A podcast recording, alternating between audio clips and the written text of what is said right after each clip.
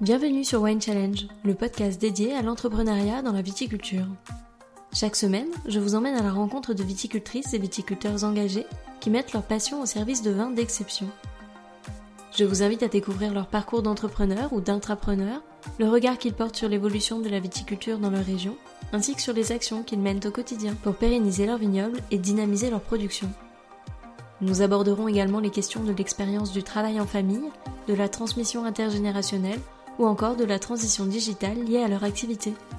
Je vous souhaite à toutes et à tous une très belle écoute. Dans ce nouvel épisode de Wine Challenge, je vous emmène à la rencontre d'Alexandre Lamblot. Il représente la 13e génération de vignerons au sein de la maison de champagne familiale située à Janvry, à quelques kilomètres de Reims. Au fil de cet échange, il nous en dit plus sur sa philosophie, sur la façon dont il travaille le vignoble familial ainsi que les vinifications des vins de champagne de la maison. Il nous confie l'intérêt qu'il porte aux pratiques culturelles respectueuses de l'environnement et de son terroir. Il nous en dit plus sur les labels, en viticulture bio et biodynamie, sur lesquels il travaille dans le but de faire certifier sa démarche sur le domaine. Enfin, il revient sur son parcours et nous explique ce qui le motive aujourd'hui à créer sa propre marque de champagne pour commercialiser des cuvées plus personnelles indépendamment de la maison familiale. Découvrez donc le portrait de ce vigneron entrepreneur, engagé et passionné, qui a pour moteur l'audace et le partage. Alors sans plus attendre, place à l'épisode du jour. Bonjour Alexandre. Bonjour. Merci de me recevoir sur l'exploitation. Je suis ravie de venir à ta rencontre pour en savoir un petit peu plus bah, sur ta philosophie, sur ce que tu mets en place euh, sur l'exploitation au quotidien et savoir un petit peu comment tu travailles. Donc pour commencer, je vais te laisser la parole pour présenter la maison. Donc euh, aujourd'hui, c'est euh, le Champagne Lamblot, donc à Janvry. Je suis la 13e génération de vignerons dans la famille à reprendre le domaine. On est donc à Janvry, c'est un des premiers villages de la montagne de Reims, où moi je vais exploiter aujourd'hui 3 hectares 80. Est-ce que tu as une appétence particulière pour ce qui va être bio ou biodynamie? Oui, alors j'ai commencé par aimer euh, en dégustation les vins qui étaient d'origine bio, mais principalement de biodynamie. Ça m'a fait beaucoup réfléchir et quand j'ai eu mon fils, euh, c'est là où j'ai franchi le pas et j'ai voulu commencer à faire mes premiers essais en bio, un peu contre l'avis de mes parents. Donc j'ai fait ça dans mon coin et une fois qu'on avait récolté les raisins, je leur ai fait goûter, ils ont trouvé ça bon et je leur ai dit, ben, vous voyez comme quoi on peut faire même du bio en Champagne. Tu parles de tes parents, est-ce que ça a été simple pour toi de trouver ta place sur l'exploitation quand tu es arrivé? Euh, ça a été un petit peu compliqué au début parce que, ben, comme beaucoup de jeunes, je voulais un peu tout révolutionner. Donc euh, j'y suis allé par étapes, en leur disant certaines choses, d'autres en ne leur disant pas. Et puis bon, bah, ça a fonctionné, donc euh, ça a été très vite beaucoup plus simple. Et quelle est la philosophie de la maison, ou en tout cas la philosophie que tu veux insuffler sur l'exploitation? C'est vraiment euh, un retour euh, aux valeurs premières et au terroir. Donc euh, passer beaucoup plus de temps dans les vignes plutôt qu'à la cave, parce qu'aujourd'hui je considère que c'est plus le travail qui se fait dans la vigne qui va déterminer le, type de champagne plutôt que l'ajout de, produits œnologiques. On est en levure indigène, on n'enzyme pas, on filtre pas, on colle pas, pour vraiment garder l'intégrité au maximum de nos terroirs et donc de nos champagnes. Tu passes aussi une partie de tes cuvées euh, en fût? Oui, pour deux choses. Mais pour le côté traditionnel, puisqu'avant c'était principalement comme ça qu'on travaillait. Et puis parce que le bois c'est vraiment quelque chose pour moi de, vivant, qui est plus chaleureux que des, cuves qui sont plutôt euh, froides d'aspect et donc avec lesquelles on aura aussi moins d'échanges. Donc des fûts qui sont principalement de 228 et 300 litres. Et là je suis repassé maintenant sur des demi-nuits, donc 600 litres qui sont pour moi vraiment le, bon format, qui permet d'être encore manipulé à peu près tout seul et qui permet de ne pas boiser, puisque j'adore le fût, mais j'aime pas quand c'est trop boisé non plus. Il me semble que donc, vais chercher tes, fûts en Bourgogne. C'était une volonté pour euh, travailler tes vins en allant chercher euh, des arômes qui se trouvent dans d'autres régions viticoles, par exemple euh, En partie, mais c'est surtout parce que je connais des vignerons en Bourgogne. J'aime leur façon de travailler. Ils sont comme nous, donc ils mettent pas de désherbants chimiques ils ne jurent pas leur vin et je voulais garder en fait cette trame-là et ne pas utiliser des fûts neufs qui pourraient marquer un petit peu trop les, champagnes. Je ferai des essais sur des fûts neufs, mais pour l'instant c'est pas encore le cas. Donc c'est principalement Bourgogne et puis un petit peu sur la région de Sancerre, même si on n'est pas sur le même cépage pour, euh, pour ce qui est euh, champagne et donc vin blanc chez eux. C'est un vigneron qui travaille vraiment très très bien et ses vins ne sont pas trop marqués. Donc je pensais ça intéressant pour mes futurs champagnes est-ce que tu as un cépage que tu trouves plus intéressant à travailler qu'un autre?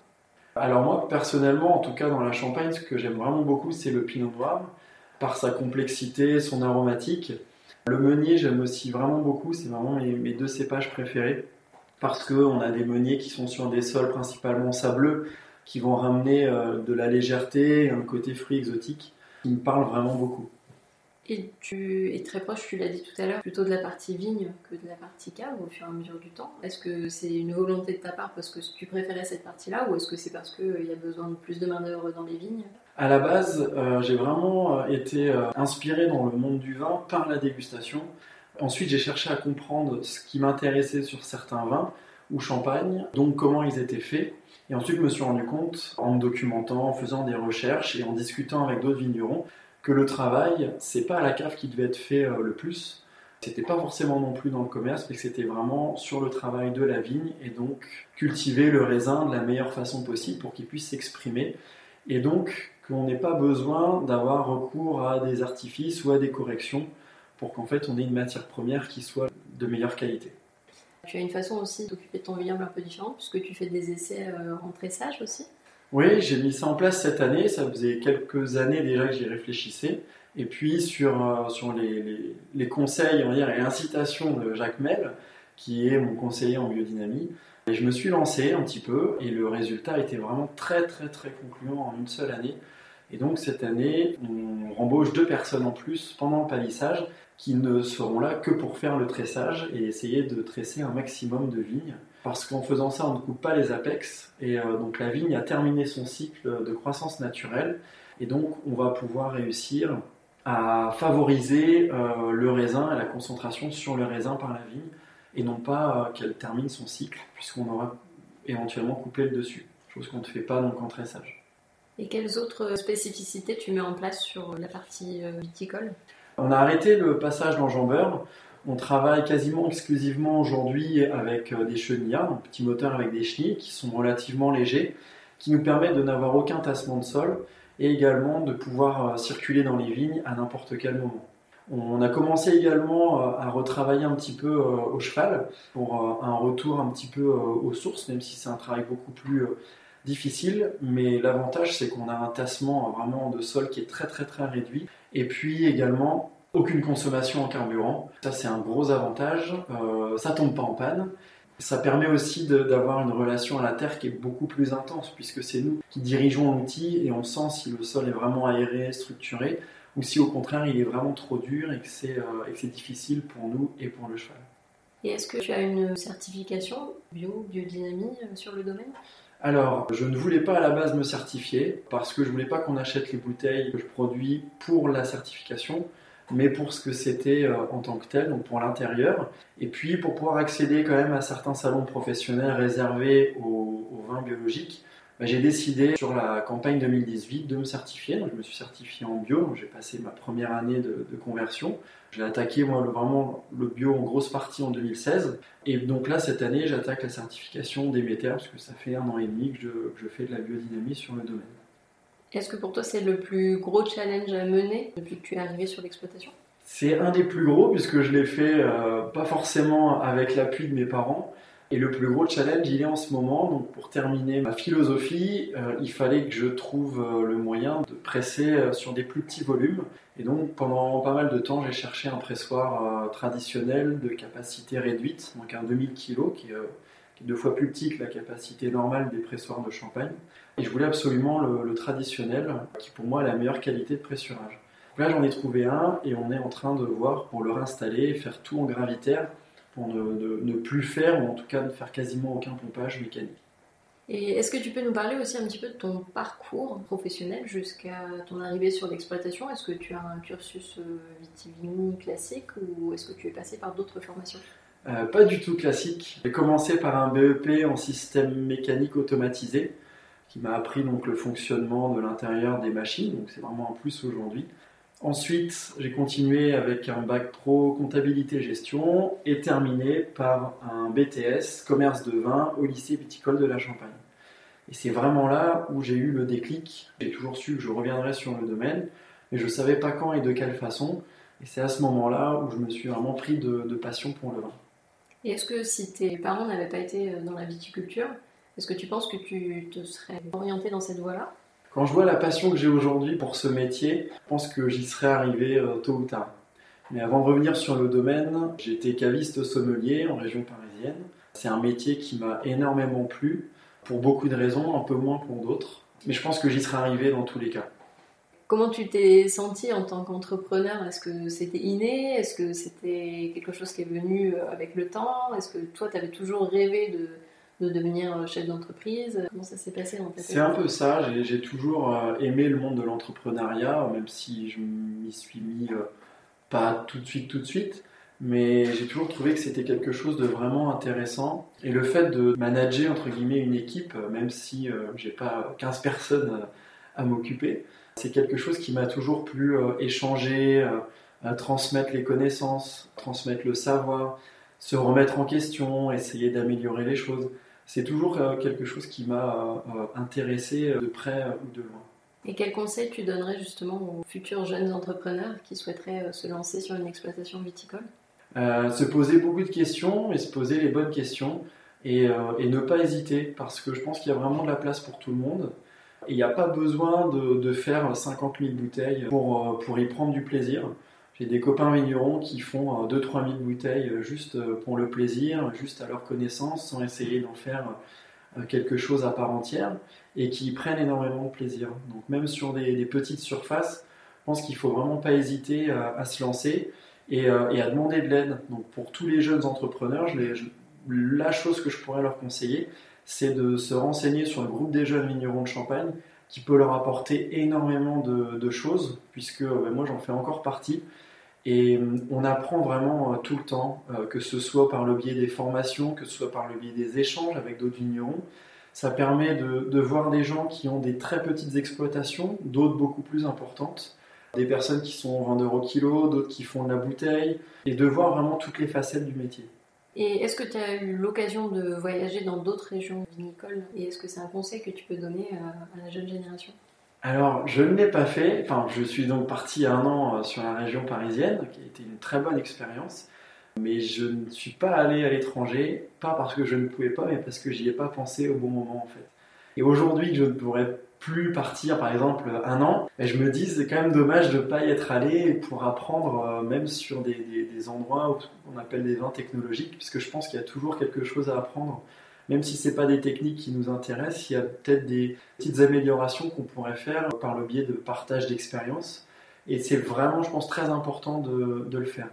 Et où serais-tu parti si tu avais fait ce choix à l'époque de partir à l'étranger? Je pense que je serais allé en Californie, qui est une destination plutôt classique, on va dire, dans le milieu du vin, euh, des gens qui veulent partir, parce que euh, ils ont complètement changé leur fusil d'épaule. Ils étaient sur l'aspect technologique et ils sont en train de revenir vraiment. Ils essayent d'importer le, côté terroir que nous on, défend. Et donc euh, le fait d'avoir une vision neuve sur le côté terroir et tradition, il doit y avoir vraiment des choses très intéressantes à apprendre. Et si tu devais résumer euh, ton parcours d'entrepreneur en trois mots, quels pourraient être ces trois mots? Essai en premier, parce que c'est vraiment ce que je fais le plus. Recherche, d'aller toujours un peu plus loin. Euh, et puis échange, parce que le, partage est vraiment très très important, euh, quelle que soit la taille de, de l'entreprise, qu'on soit tout seul ou à plusieurs. C'est pour moi très important et ça peut être que bénéfique. Et tu parles du collectif qui est très important pour toi.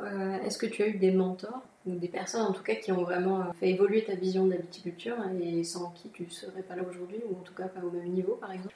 Euh, Michel Véron, qui était euh, mon professeur en viticulture onologie, en dégustation, qui m'a vraiment appris énormément de choses euh, sur la dégustation, qui a une façon bien à lui d'apprendre à déguster. Et je sais qu'il y a plusieurs autres personnes aussi qui, parlent de lui de cette façon.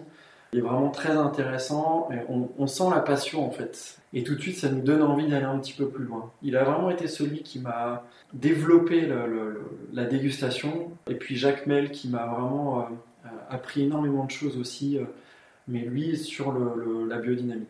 Et quel regard tu portes sur celui que tu étais à ton arrivée sur l'exploitation? Euh, C'est compliqué. J'étais pas du tout dans, cette, dans cette même démarche. Mais il y a eu une logique qui s'est fait euh, petit à petit. Mais ça serait pas un étranger, mais presque, on va dire.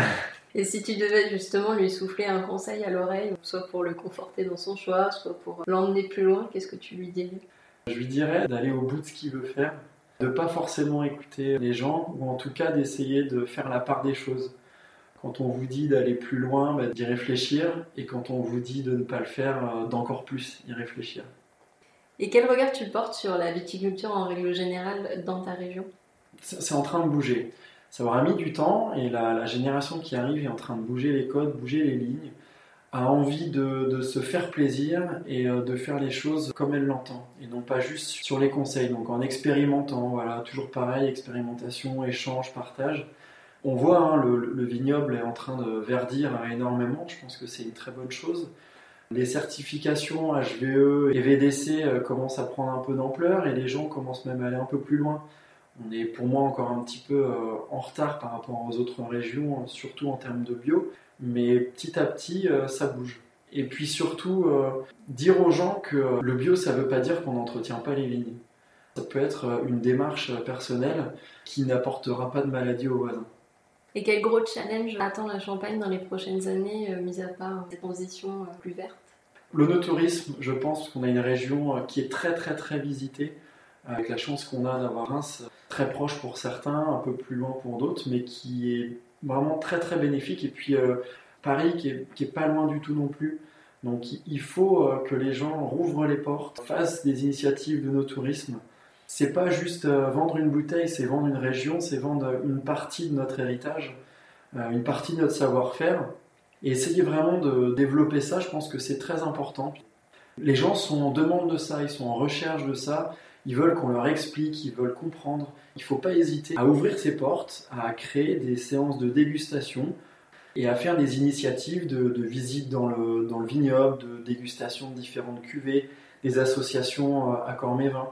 Je pense que ça, c'est une part qui peut être aussi euh, importante euh, pour les gens euh, qui viennent, puisqu'on les marque dans leur esprit, et vraiment sur le côté positif, et puis quelque chose d'important aussi pour l'exploitation qui reçoit les personnes. C'est un projet pour toi de développer plus encore le notourisme sur l'exploitation? Oui, c'est quelque chose que j'aimerais bien faire. C'est assez chronophage, mais par contre, quand on voit les commentaires que les gens font naturellement sans qu'on les harcèle d'emails ou quoi que ce soit pour qu'ils fassent des commentaires. Et quand on voit qu'ils sont vraiment très contents et qu'ils reviennent, ça fait chaud au cœur. C'est appréciable de voir qu'on passe beaucoup de temps mais pas pour rien. Et comment tu t'adresses à tes clients justement? Est-ce que vous faites des salons? On fait plus de salons, on fait encore quelques portes ouvertes chez des amis vignerons dans d'autres régions pour le côté convivial, mais euh, pour moi, les salons, c'est en déclin et c'est voué peut-être à, disparaître. En tout cas, de la façon dont c'est fait aujourd'hui. Parce que toutes les mairies veulent faire euh, leur salon, il y a plein d'entreprises qui sont spécialisées là-dedans. On est sur des coûts très importants et les gens n'ont pas un budget extensible. Donc, euh, quand ils ont dépensé 100 euros dans un salon, ils avaient prévu d'en dépenser 80. Bah, le salon d'après, ils vont y aller, mais juste pour déguster. Donc euh, c'est bien parce que ça éduque leur palais, mais les vignerons qui sont là au deuxième salon, bah, eux, ils ne vendent pas. Pour moi, c'est plus un mode de, vente euh, important. C'est pas ça qui m'intéresse, donc on n'en fait plus. C'est vraiment euh, le tourisme et puis la vente à des professionnels type agent, VRP ou caviste. Et quelle est la part d'export dans la commercialisation des cuvées aujourd'hui? On était monté aux alentours de 40% avec un petit peu de grand export. Et puis, ça demande quand même énormément de temps, de travail.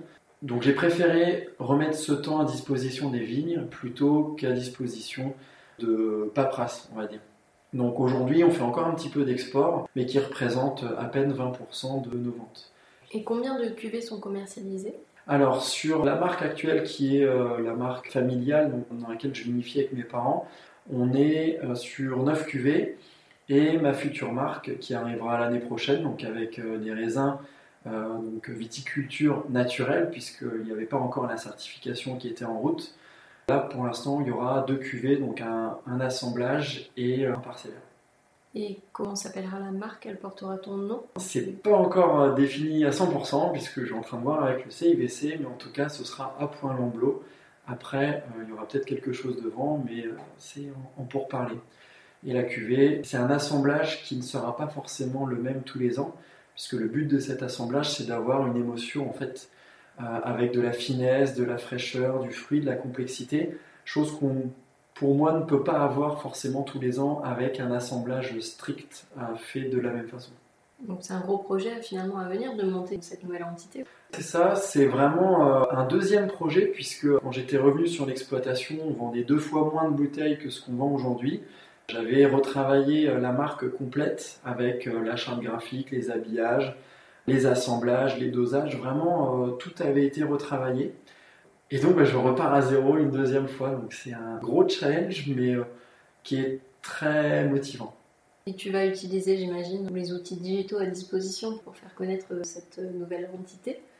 Oui, alors je vais aussi bénéficier de ce que j'avais mis en place sur la marque Champagne Lamblot. Donc on est relativement actif sur Facebook, sur Instagram, Twitter quasiment pas, puisque c'est pas un moyen de communication qui me parle pour moi, en tout cas, sur le métier de vigneron, il faut qu'ils aient euh, une image avec une explication en dessous. Chose qui n'est pas très pratique sur, euh, sur Twitter.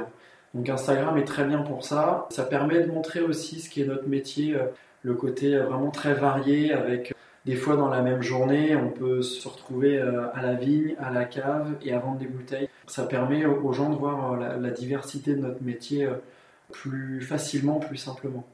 Et tu considères que c'est un vrai levier de croissance aujourd'hui le numérique pour euh, développer son exploitation? Ça peut, si c'est bien utilisé, donc euh, je, suis aussi un, petit peu actif, moins, mais quand même un petit peu sur LinkedIn. Je suis en contact avec beaucoup de professionnels et j'ai déjà eu des, belles touches et des commandes par le biais justement des réseaux sociaux. On va dire que pour moi, c'est 20% euh, de vente potentielle et c'est 80% de relationnel pour que les gens continuent à suivre euh, l'expérience qu'ils ont pu vivre euh, chez nous.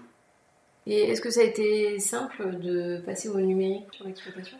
C'est simple et compliqué en même temps. C'est très simple à mettre en place et par contre c'est beaucoup plus dur d'avoir un réel suivi et d'alimenter réellement un site internet ou des réseaux sociaux. J'essaye de m'y tenir, c'est pas toujours évident. Il y a des périodes où on y pense beaucoup, comme les vendanges, où on a envie vraiment de partager en disant ben voilà, on va accueillir telle parcelle qui va nous servir à faire telle cuvée ou qu'on va vinifier euh, euh, entièrement en demi-muit, etc. il y a d'autres moments où on est un peu euh, absorbé par d'autres choses qu'on pense moins à communiquer alors que ça intéresserait autant les clients et les gens qui nous suivent. Donc c'est quelque chose quand même que tu fais par plaisir, mais tu aimerais bien y consacrer plus de temps oui, exactement. C'est par plaisir, puisque toujours pareil, hein, dans le but de transmettre la passion, le métier. Par contre, je pense que j'y consacre peut-être pas assez de temps. Et tu parlais tout à l'heure du groupe des jeunes. Est-ce que tu vois vraiment un changement euh, de mentalité entre les différentes générations dans ce groupe? Oui, il y a pour moi une recherche, une, sorte de compréhension qui est beaucoup plus poussée.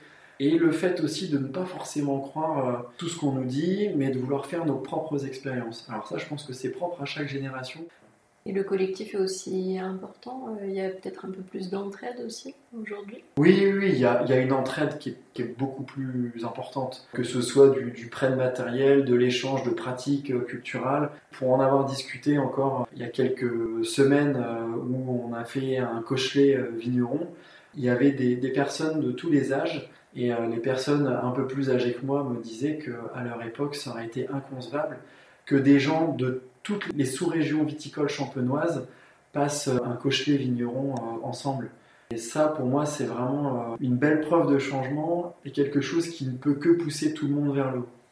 Et pour finir euh, cet entretien, quelle est ta plus belle expérience de dégustation, que ce soit sur un vin de Champagne ou un vin d'autres régions, français ou étrangers alors ça remonte à déjà quelques années, mais quand j'étais au lycée viticole, j'ai eu l'occasion de descendre dans les caves de l'Union Champagne et de goûter un, 1925, je crois que c'était de mémoire, dégorgé à la volée, quelques secondes avant, un rosé de 76, et ça m'a marqué vraiment énormément. Et pas que le fait que ce soit un, champagne très âgé, mais vraiment la qualité qui s'en dégageait était euh, exceptionnelle. C'est pour moi une des plus belles expériences de dégustation que j'ai pu, pu avoir est-ce que tu te sers, toi, au quotidien des expériences de dégustation que tu as J'imagine que tu en fais euh, régulièrement? Oui, j'en fais régulièrement. C'est important de, goûter ce qui se fait ailleurs, non pas pour comparer euh, et piquer des idées ou quoi que ce soit, mais pour s'inspirer de, ce qu'on goûte et qui nous plaît. Et puis de voir vraiment une diversité et de remettre en question euh, ce qu'on fait et en se disant bah tiens voilà ce vigneron il a eu telle pratique culturelle Est-ce que c'est ça que je ressens euh, dans la bouteille et qui me plaît euh, Peut-être. Alors du coup, bah, je vais essayer de le faire. Et puis bah, d'éduquer son palais pour faire éventuellement des assemblages encore plus précis, pour changer des contenants.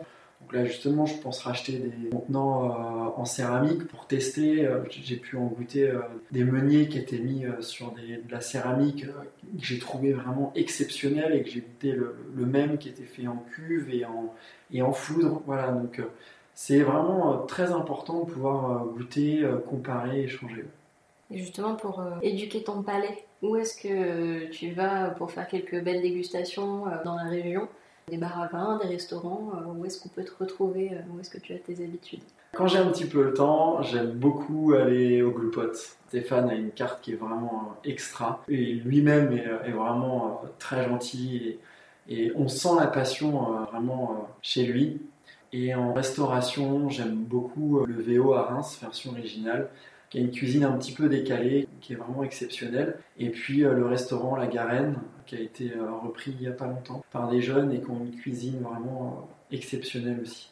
Et quelle est la visite incontournable selon toi dans ta région pour les personnes qui ne connaîtraient pas forcément justement la Champagne et qui aimeraient bien sortir des sentiers un petit peu touristiques qu'on recommande d'habitude? Mon, mon, secteur, on a vraiment un mix entre bois, forêt, terre agricole et vigne. Donc c'est un paysage qui est, euh, qui est vraiment très beau. La sablière de Chalon-sur-Velle, on se croirait vraiment pas du tout en Champagne, donc c'est euh, assez sympa de, pouvoir euh, visiter ça. Deux incontournables, bon, bah, Reims, le cryptoportique, et puis la cathédrale et les faux de Verzy, puisque c'est vraiment quelque chose d'unique au monde. Et pour finir, je vais te laisser le mot de la fin. Un mot qui pourrait qualifier euh, ton état d'esprit, euh, tes cuvées, la maison ou ton parcours Apéro. Allez, on est parti. Merci beaucoup pour euh, ton accueil et puis je te souhaite bonne continuation dans ton nouveau projet. À bientôt. Merci à toutes et à tous d'avoir écouté cet épisode. J'espère vraiment qu'il vous a plu et qu'il vous a donné envie d'en savoir plus sur l'invité du jour. En attendant le prochain, vous pouvez retrouver toutes les informations sur la maison de l'invité et son actualité sur le site wine-challenge.com. Je vous invite également à me rejoindre sur les réseaux, sur les pages Instagram et Facebook at Wine Podcast et à partager cet épisode avec tous les amoureux du vin en utilisant le hashtag du même nom. Enfin, si vous avez aimé cet épisode, je vous invite à soutenir le podcast en vous abonnant à celui-ci et en laissant votre avis sur votre plateforme d'écoute préférée. N'hésitez pas à y liker les épisodes et si vous écoutez le podcast sur iTunes, à lui donner la note de 5 étoiles. Cela m'aidera beaucoup à donner une chance à d'autres épicuriens de le découvrir. Alors merci à tous et à très vite pour le prochain épisode.